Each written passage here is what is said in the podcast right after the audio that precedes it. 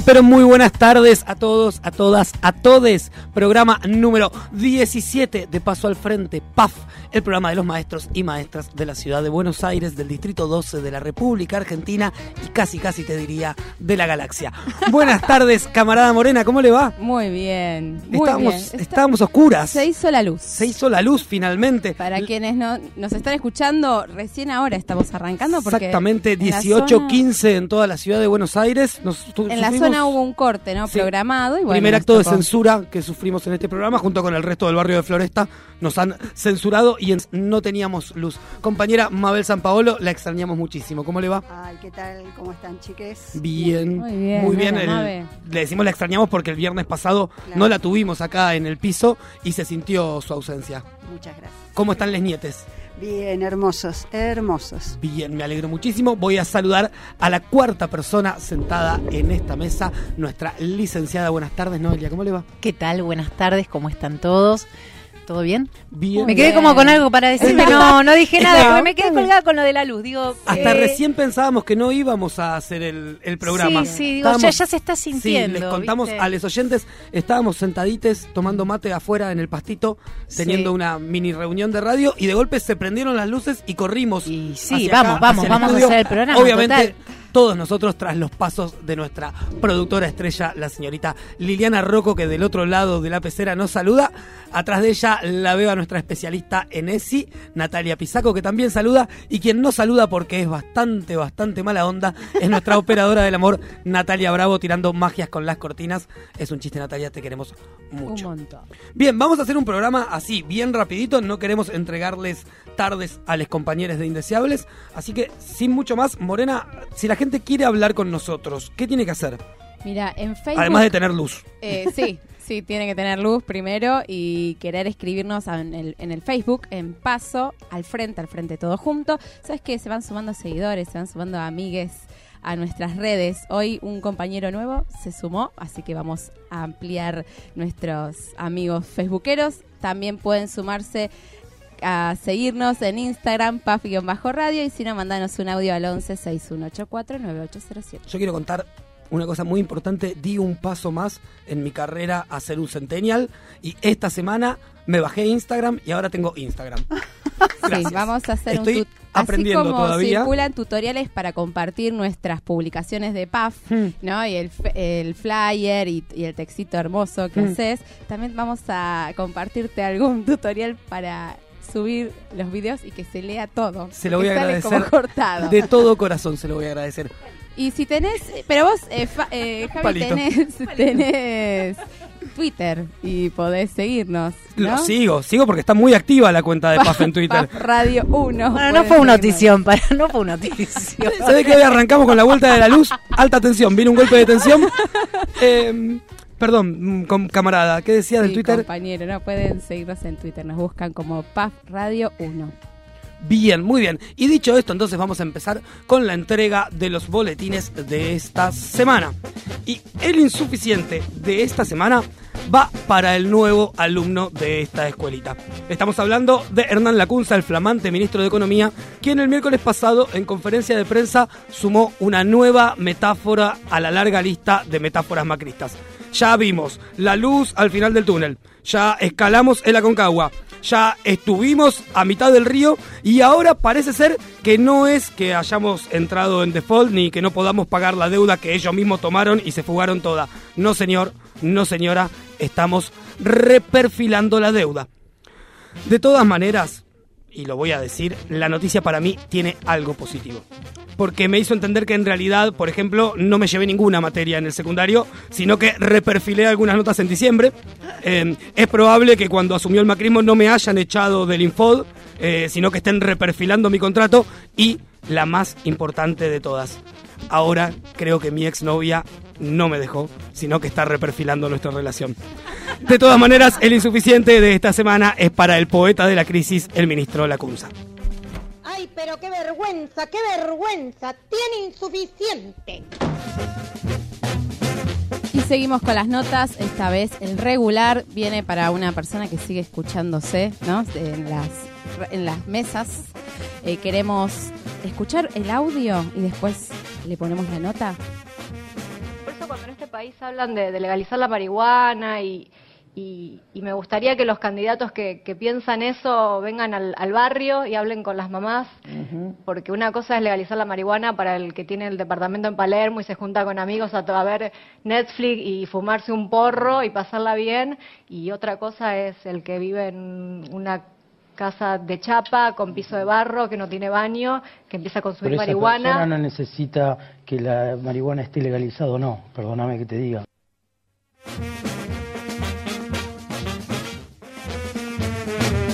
Y estos dichos aparecieron en la mesaza de Mirta Legrand hace unos días y vienen de la mano de Amalia Granata, reciente electa candidata, que no solamente tiene bastantes ob- obstáculos para legalizar y despenalizar el aborto, claramente ella está en contra, sino que también genera una brecha, una grieta extensa entre la consumición, el consumo de marihuana entre Palermo y Retiro. Sigue estigmatizando a la población, sigue estigmatizando la humildad, la pobreza y pareciera que no es lo mismo fumarse un porro mirando Netflix porque ella dice Netflix, que estar mirando una serie, fumando un porro o haciendo lo que quieras en tu barrio. Así que Amalia Granata, por seguir ampliando la brecha y por estar atrás de los derechos adquiridos, el regular es para vos. Tiene que forzarse más. Lleva un regular.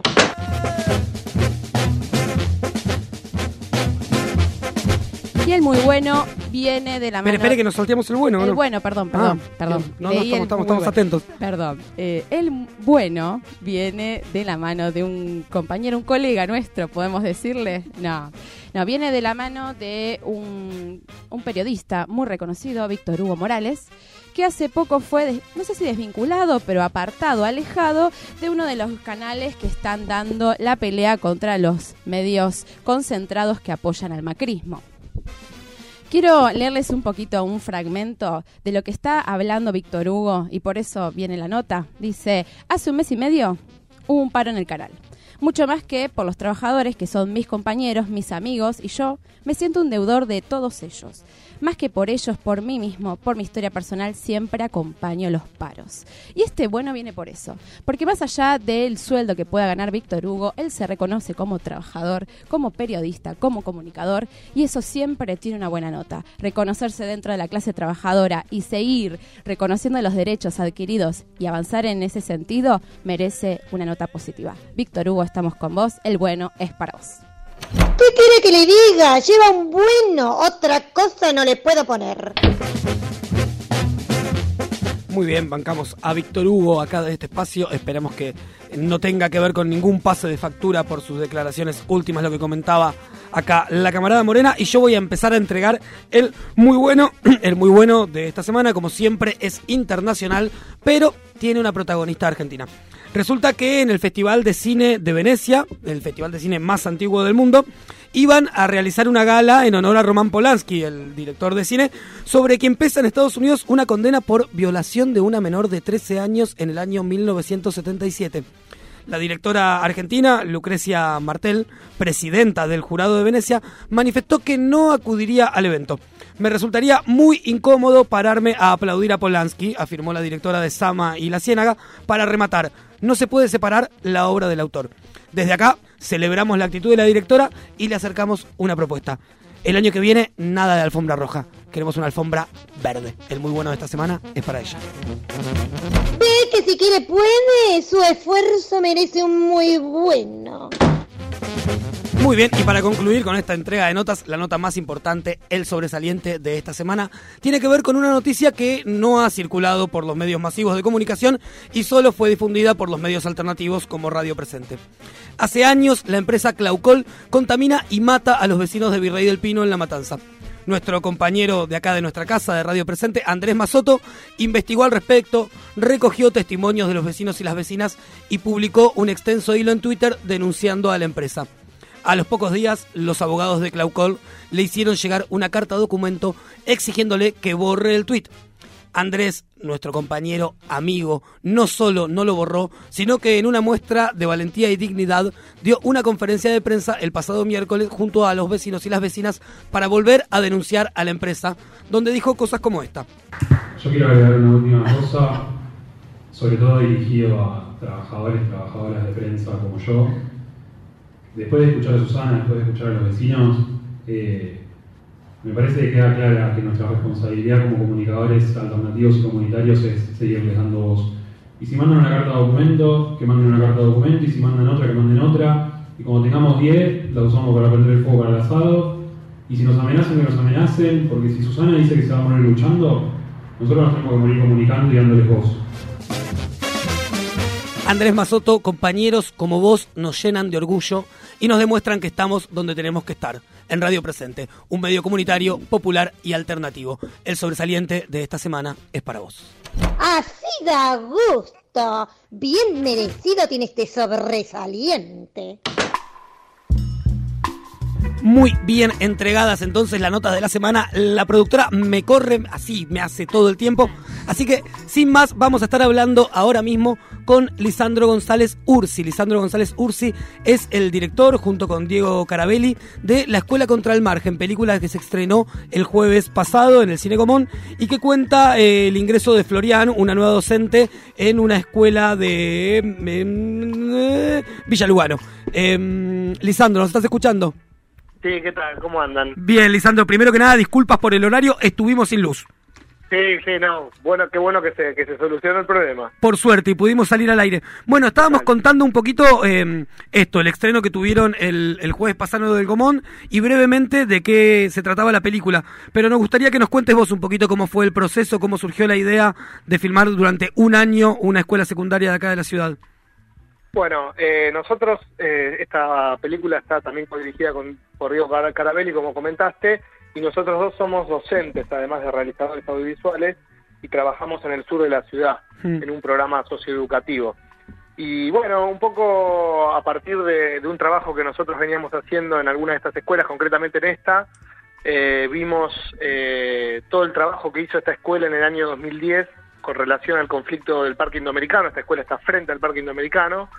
Eh, bueno, y cu- con todo ese estallido social, la escuela eh, tuvo que contener a sus estudiantes que, que de alguna manera venían este, de, de los distintos, de los distintos sectores del barrio en tensión. Recordarán que todo un sector, digamos, de las villas de alrededor tomaron el parque y también hubo otro movimiento de vecinos de los edificios que intentaron eh, desocupar ese parque de manera violenta. Sí. Entonces, un poco nos pareció que en esa experiencia eh, la escuela había, nada, había aparecido como actor del Estado, como para, para canalizar, para contener, para, digamos, fue uno de los pocos actores del Estado que se hizo cargo de la situación, porque el resto del Estado no, lo único que hizo fue mandar a la policía. Entonces nos parecía que estaba bueno como organizar otro taller, eh, cinco años después, digamos, que, que tomase eso como disparador, pero en realidad que, que plantease a ver cómo, cómo se veían estos chicos y estas chicas a, a ellos mismos, a su barrio, cómo veían a su barrio con relación a la ciudad. Y en definitiva también, a partir de este documental, ver cómo la escuela este, aborda y trabaja en el cotidiano las, la- los emergentes sociales que todo el tiempo aparecen, digamos, ¿no? Quienes somos docentes sabemos que en la escuela se destapa todo lo que ocurre en, en- en los barrios y, y- y no le queda otra a la escuela que, que- que tener que, que meterse a trabajar con esas problemáticas, ¿no? Sí, claro, nosotros tuvimos suerte de, de ver la peli y una de las cosas que está bueno también es la evolución de ese vínculo, ¿no? Entre la docente y, y les pibes, Totalmente. que Sí, naturalmente otro tienen lado, al bueno, principio como cierta desconfianza.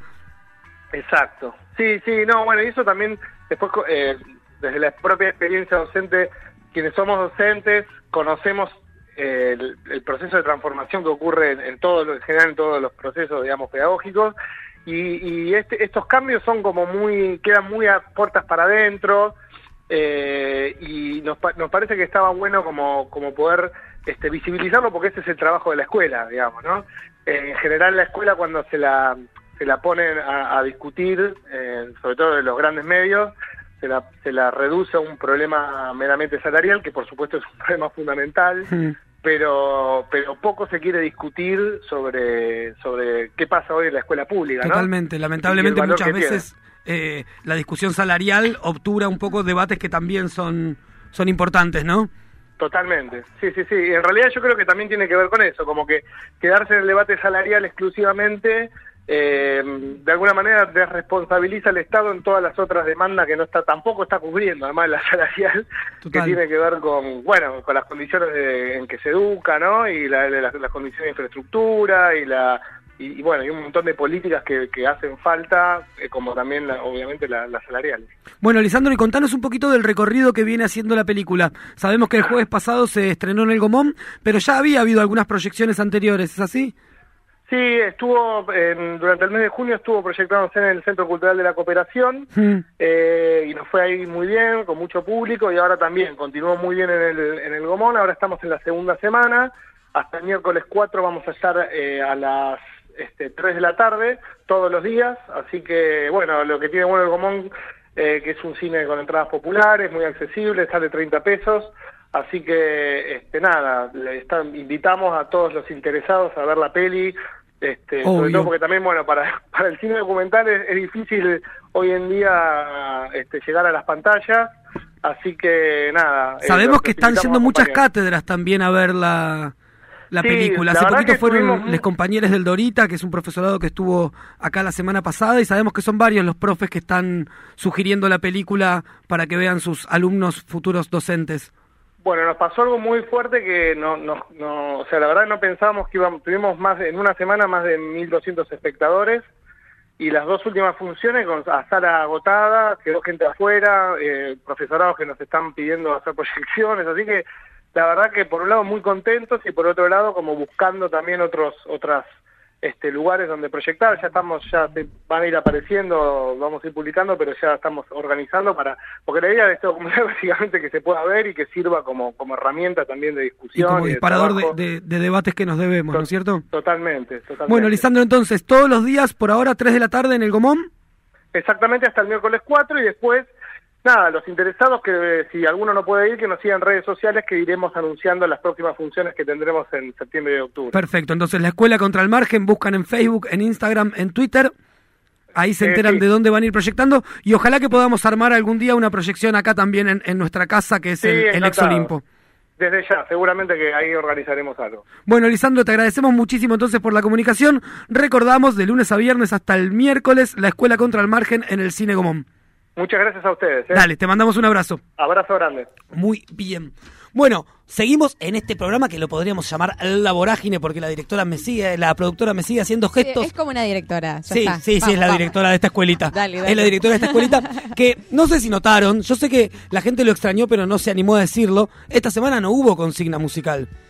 No. ¿Por qué no hubo consigna musical? Porque nuestra productora decidió que por conmemorarse hoy 30 de junio, el Día Internacional, eh, 30 de junio, Fa, ¿cómo estamos?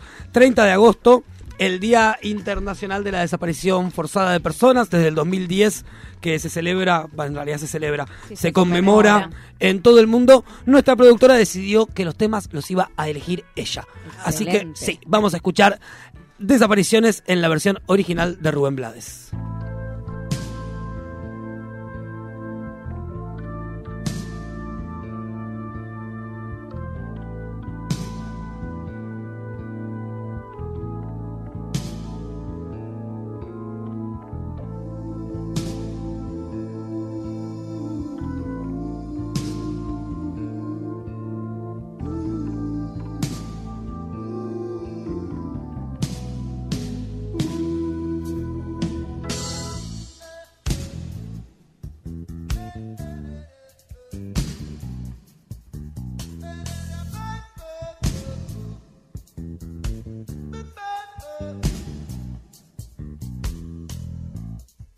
Que alguien me diga si ha visto a mi esposo, preguntaba la doña.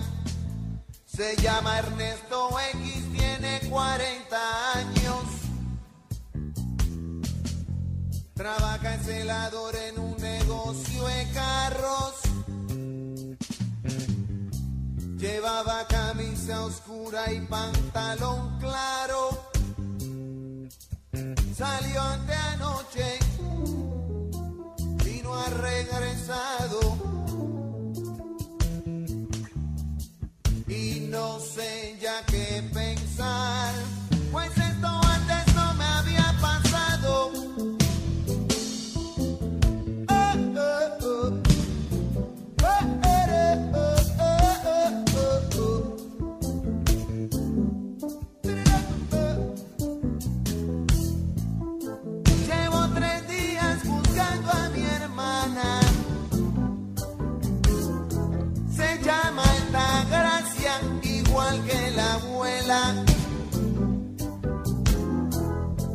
Salió del trabajo a la escuela.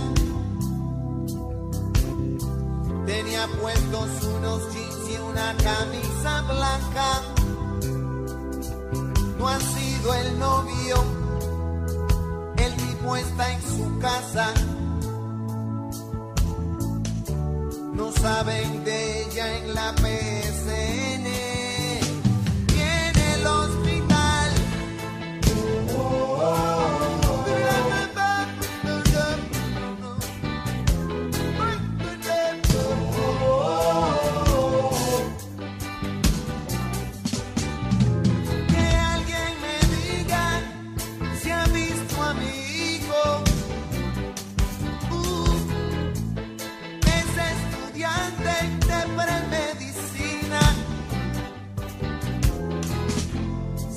Llama Agustín y es un buen muchacho. Uh, a veces es terco cuando opina.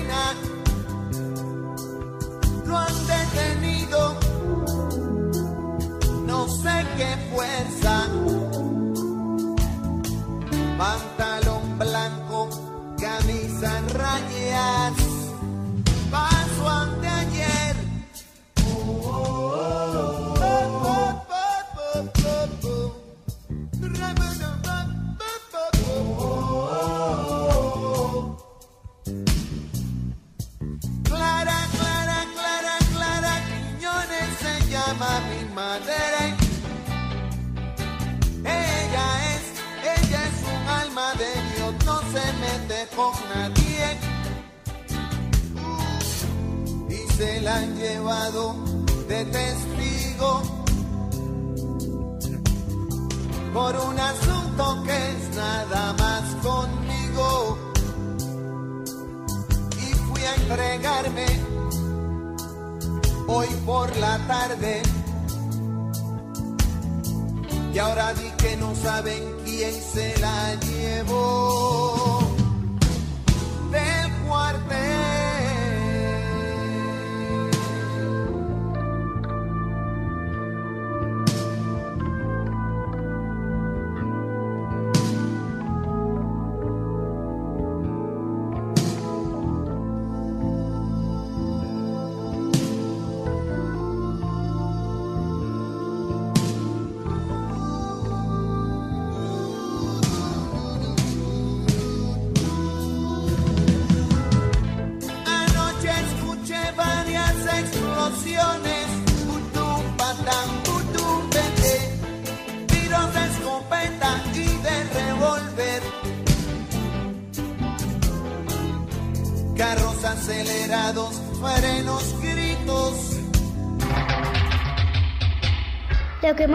de la escuela es aprender números, letras.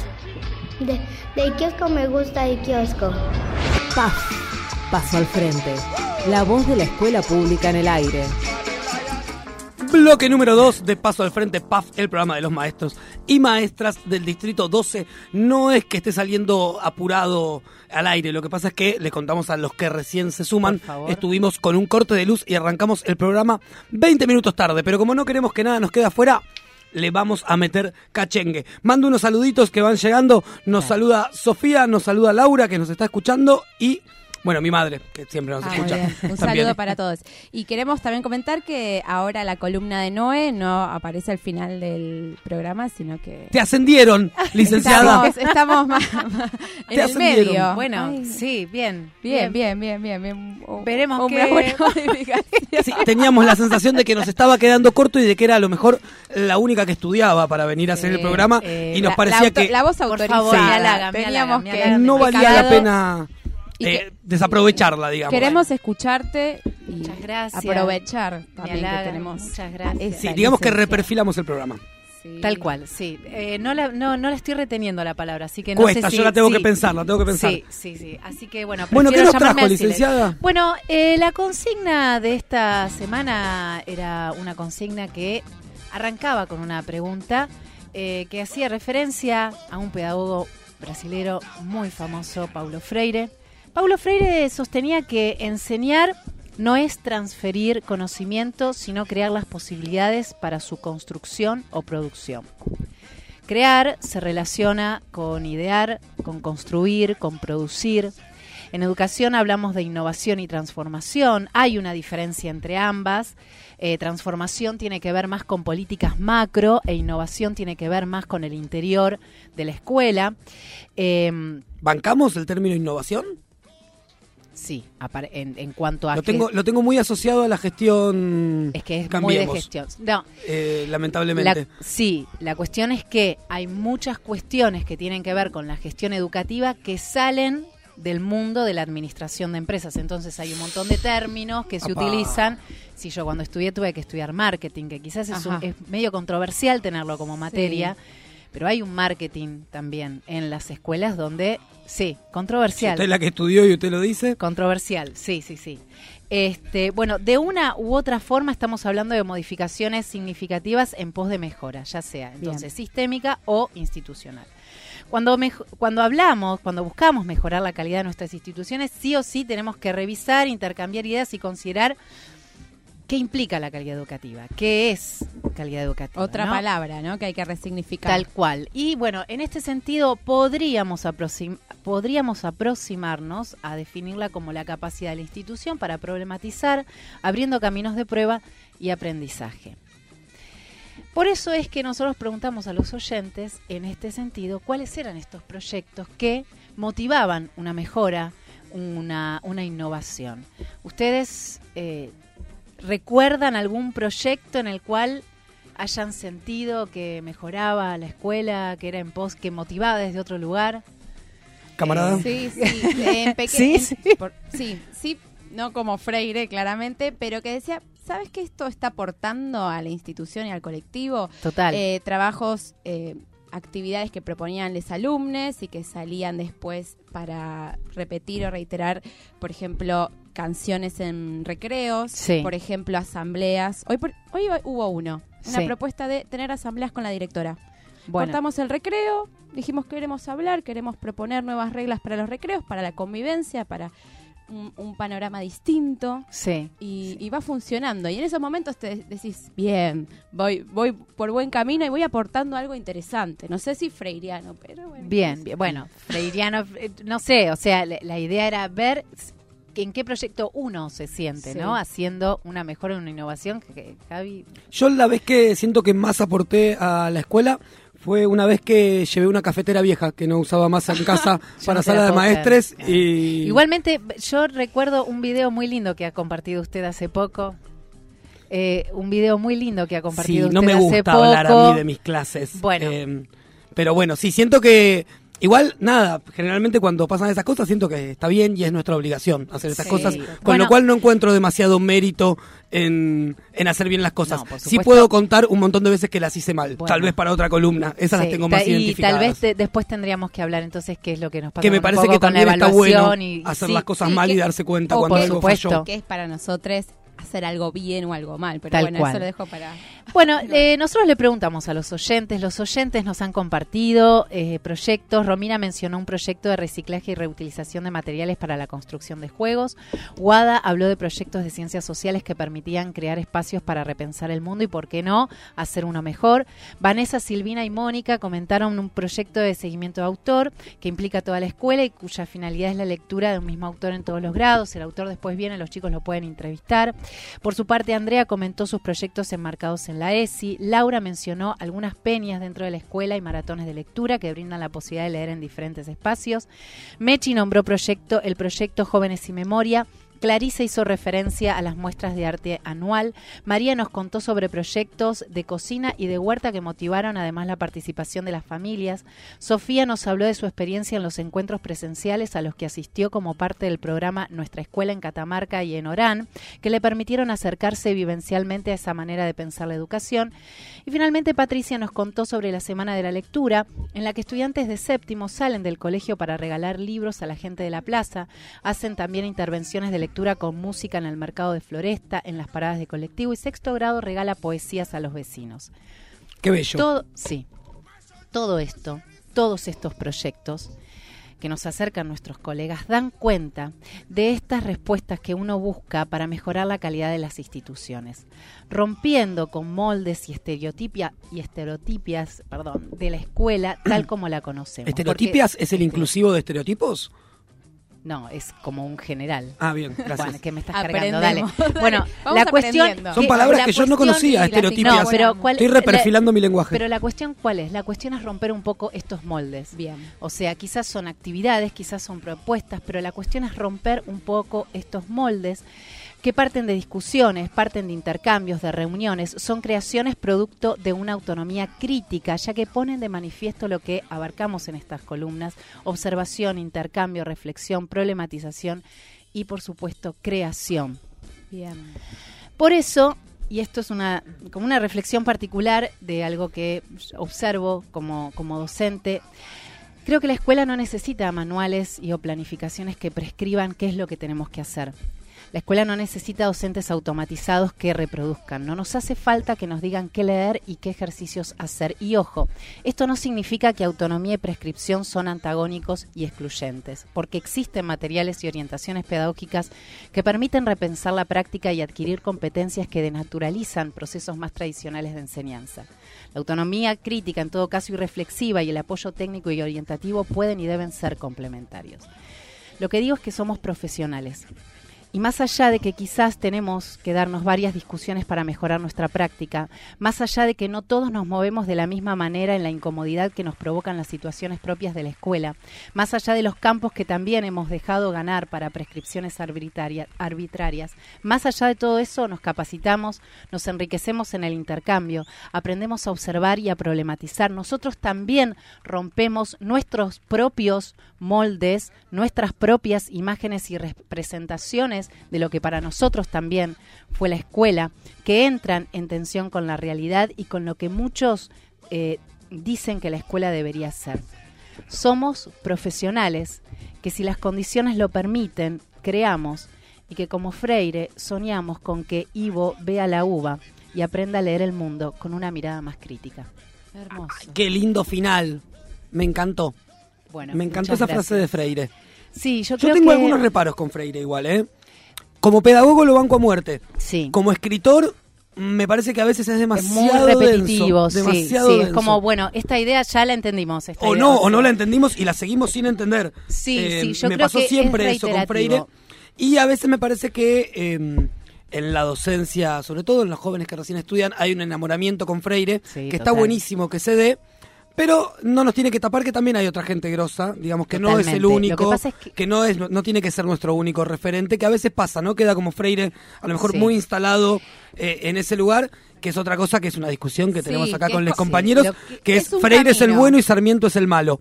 No, no, Atente no, no, a es eso. un camino, porque también venimos saliendo del eurocentrismo de la pedagogía y veníamos ya para estos lados, estas tierras, y Freire es uno de esos Y referentes. Freire es más uno. actual. Entonces Sí. también, ¿no? En- siguiendo eso- tu, tu columna, perdón, pero Sí, un poquito, eh, siguiendo tu columna, eh, poder ser creadores, ¿no? Eh, generar Total. esos círculos, esas reflexiones, esos espacios donde pensamos nuestras prácticas y podemos ser innovadores desde una manera emancipadora, desde una manera latinoamericanista, Totalmente. de- rompiendo estereotipos y reglas y tomando también las buenas acciones y las, y las buenas historias, ¿no? Tomando ese legado interesante y construyendo una educación que consideramos Totalmente. que es, Lo que es pasa mejor es para que- nosotros.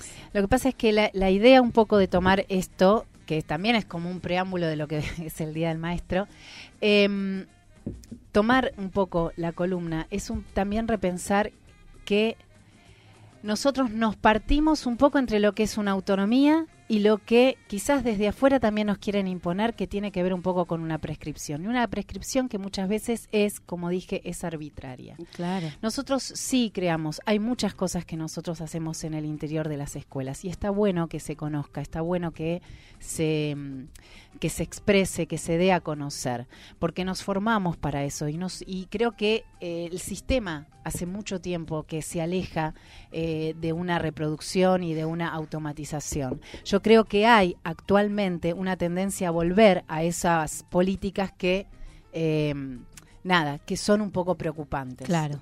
Bien, bueno, licenciada, muchísimas gracias, por su columna. Gracias a ustedes, Aprendemos gracias a todos los que participaron. ¿eh? bien el agradecimiento entonces para ellos.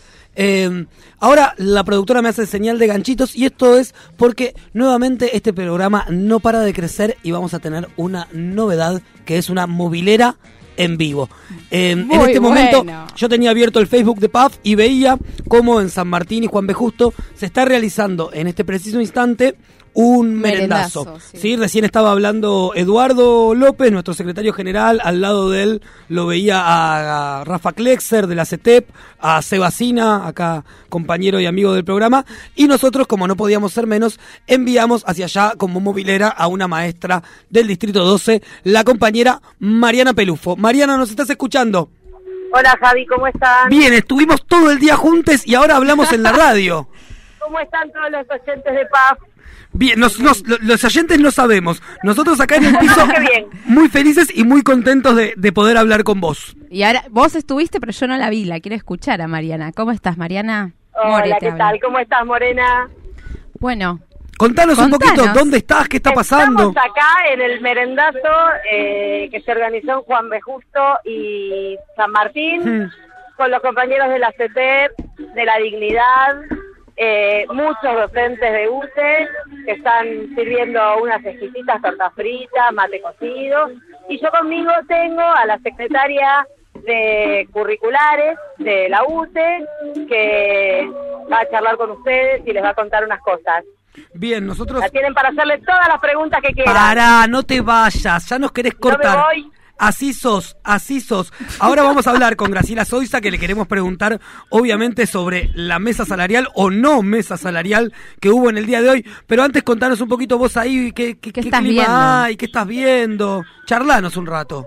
A ver, yo estoy viendo mucha gente, mucha gente que quiere que, que cambie, que, que cambie este gobierno, mucha gente que viene a buscar una torta frita, un vaso de mate cocido. Bien, y la pregunta Eh, que yo te quiero hacer, Mariana, es, ¿cuál es la reacción de los vecinos, las vecinas, la gente que pasa eh, por ahí frente a tantos docentes juntos? Porque no nos olvidemos que han hecho lo imposible por estigmatizar al colectivo docente. ¿Se refleja esto en la gente que pasa? ¿Hay afecto? ¿Qué sentís?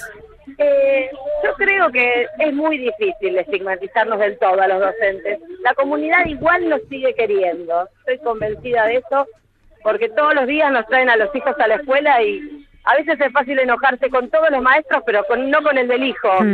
Eh, así que el guardapolvo blanco todavía sigue convocando a la gente y sobre todo a los niños. Es muy interesante como fuera del ámbito escolar los, los chicos ven el guardapolvo y igual se acercan.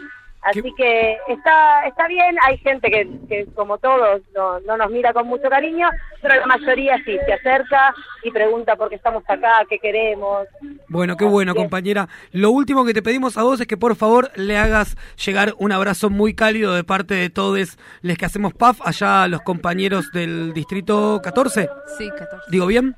Distrito 14, sí, sí. Bien, Ahora, llegar un ahora caluroso abrazo a todos ellos y, y a quien te encuentres de parte de, de quienes hacemos PAF, que lamentablemente no pudimos estar ahí porque estamos en el aire, pero los acompañamos desde acá. Yo ahora se los hago llegar y tengo acá cerquita a Graciela Soiza, si querés hablar con ella. Dale, pasanos con Graciela Dale. Soiza que le vamos a estar preguntando un poquito al respecto de, de qué pasó hoy en la mesa salarial y si hubo o no hubo mesa. Perfecto, ya te pasó con ella. Dale, te mandamos un beso grande a vos. Un beso. Chao, Mariana. Hola. Hola Graciela, Javi Conde te saluda acá desde el estudio de PAF en Radio Presente. ¿Cómo estás? ¿Qué tal? ¿Cómo estás, Javier? ¿Cómo están todos y todas? Bien, muy bien. Le habíamos pedido ahí a nuestra movilera estrella que nos consiga alguien con quien podamos hablar un poquito de la mesa salarial que iba a haber hoy y que me enteré hace poquito que en realidad no fue, ¿es así? De- en realidad, mesa salarial llamaron en provincia de Buenos Aires. Hmm. Nosotros no teníamos una convocatoria para hoy a mesa salarial. Hmm. Eh, así que bueno, por ahí la confusión viene por ese lado principalmente. Bien. ¿Qué tal, Graciela Mabel te habla? ¿Cómo estás? ¿Qué tal? ¿Cómo va? Bien, bien. Eh, lo que es bueno comentarle a nuestros oyentes y a, a todas las, las y los compañeros que, digamos, la UTE había hecho una presentación de pedido de reunión de la mesa, ¿no es cierto? Sí. sí, de hecho, eso sí es una realidad. Nosotros presentamos como UTE una nota en la cual eh, pedimos eh, el, el adelantamiento de la última cuota, la que se cobraba con el mes de diciembre del 7%, Hmm. y además otra cosa que tiene mucho, que trae a confusión, eh, así como esto de la mesa salarial, es el tema de, mm, bueno, el bono, El bono, el del famoso cual bono. habló, exacto, el bono del cual habló eh, el presidente. No lo eh, quiere nombrar, ¿vieron? eh, no, bueno, se notó mucho. Sí, Graciela, en las escuelas, obviamente, ese es un tema, todo el mundo pregunta, ¿vamos a cobrar? ¿No vamos a cobrar? ¿Cobramos 2.000? ¿Cobramos 5.000? ¿Qué cobramos? De hecho, no nos, eh, no nos alcanza, no tiene alcance a la docencia. Nosotros somos una jurisdicción aparte, no pertenecemos al Estado, Hmm. en realidad, porque lo que él anuncia lo anuncia para el Estado. El Estado Nacional. Eh, entonces nosotros no entramos ahí. Eh, sí tenemos toda la potestad para ir y reclamarle a la reta. Claro. Eh, para que y es justamente lo que hicimos en esta presentación. Aparte del adelantamiento de la última cuota que propusieron eh, a principio de cuando se llegó a cuando fue el ofrecimiento, eh, pedimos que nos den una suma fija eh, de tres mil pesos por estos tres meses, Hmm. como para también ir paliando de una de una u otra forma eh, este descontrol en el cual nos encontramos. ¿Y cuál fue la respuesta? Todavía no tenemos respuesta. Hoy, no me digas que no nos atienden. Y, a ver, hicimos la presentación formal y estamos esperando a que se nos convoque a una mesa para que respondan qué van a hacer, si van a hacer algún ofrecimiento de esto, si tienen algo superador, porque tal vez eh, esperamos que... Nos dan más, nos dicen, es, es poco. Vos decís. Sí, quizá está recortando en la comida de los chicos para darnos Sí. a los maestros. Bueno, no, no, tampoco. Eso es lo último que queremos. No, No, es que queremos que, sigan recortando en ningún lado más. Seguro, solo saben Eh, recortar. Pero la realidad es que queremos que repartan la ciudad más rica, eh, que reparta de forma más equitativa y sin sacar de los comedores, sin sacar eh, del salario del- de, de- de los laburantes, eh, que a ver, que, que haya una, una repartida de alguna forma que sea más equitativa para todos y para todas. Bien, Graciela, te hago la última pregunta. En el caso de que eh, este pedido de, de- de mesa salarial y de, de estos tres mil pesos eh, se concrete, eh, más que nada en realidad para la gente que nos está escuchando, ¿qué implica una mesa salarial? ¿Quiénes se sientan a discutir ahí? Eh, ¿Hay una propuesta y una contrapropuesta? ¿Cómo funciona eso? De hecho, en una mesa salarial eh, se sienta el ministerio, el gobierno, junto a todos los sindicatos. Eh, yo puedo dar fe, eh, como ustedes bien saben, de la UTE, de la propuesta que hizo la UTE. Sí. No sé qué proponen los otros, los otros sindicatos. Y en base a eso, bueno, el, el gobierno muchas veces hace contrapropuestas. Bien, Graciela, ¿y tenemos fecha límite de esperar contra- respuesta o nos van a clavar el visto indefinidamente?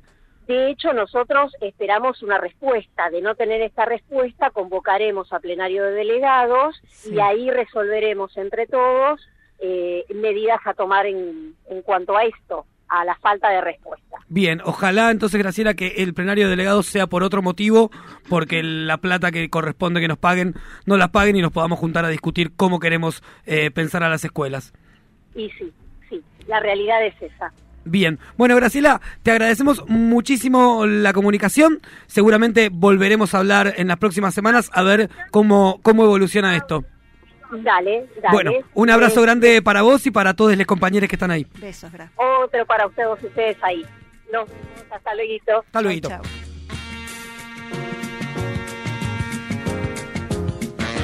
Muy bien, veo entrar a los compañeros de Indeseables del otro lado de la pecera, pero ellos ya saben que hoy arrancamos tarde porque tuvimos corte de luz, así que Estamos nos vamos. perdonades. Estamos perdonados. Acordamos acá con les compas que vamos a compartir el tiempo que tuvimos de entrada tarde al programa. Un poquito nosotros y un poquito Sí. ellos, un poquito a cada uno, no le hace mal a ninguno, decía mi madre.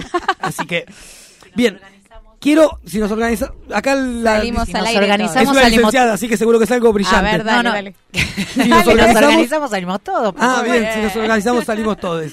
Bien, Bueno, quiero bien, no olvidarme de mandar un afectuoso saludo a nuestro gurú radiofónico, el señor Adrián Kaplan Krep. ¿Y por qué lo nombro en especial en el programa de hoy? Porque en la semana estuvo trabajando Mucho, arduamente muchísimo. para editar el informe del Día de la Niñez que festejamos el sábado pasado en la Plaza Félix Sarfield, todos los compañeros y las compañeras del Distrito 12 en un evento que estuvo increíble. Estuvimos haciendo la cobertura acá con More, con la licenciada, con Mabel. Eh, y nada, escúchenlo, están en nuestro Facebook, están en, en nuestras redes.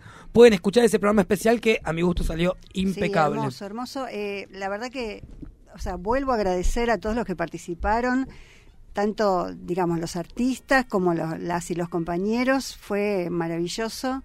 Y mm, esa plaza que estuvo tan llena de vida el sábado, yo quería contar que como Floresta cumplió ayer 162 años, de vuelta va a volver a ser un lugar de celebración. El próximo sábado, a partir de las 2 de la tarde, va a haber fiesta ahí en la Plaza Vélez nuevamente por el cumpleaños de Floresta. Así que, bueno, este, este parroquial quería pasar y celebrar. No dejen de escuchar ese informe porque este, está muy, muy Y bueno. aparte la primera que habla es usted, compañera. Ah, y resume, esa jornada de una, una manera increíble. Bueno, repitamos los parroquiales entonces. Sí. Sábado que viene, Floresta está de fiesta en la Plaza Vélez Arfiel a partir de las 14. Celebramos el cumple del barrio. mañana. Mañana, mañana Sí, sábado. mañana, exactamente. Bien, yo quiero antes de despedirme mandar tres saludos, uno especial para la compañera Nati y el compañero Lencina de acá de la radio Sí. que están escuchando y que el miércoles pasado me invitaron a hacer la columna musical, así que pasé garage, la- música la- de garage. Las bandas que me gustan a mí y no le gustaban a nadie más, Estuvo las muy pude bueno. pasar en la radio, así que fue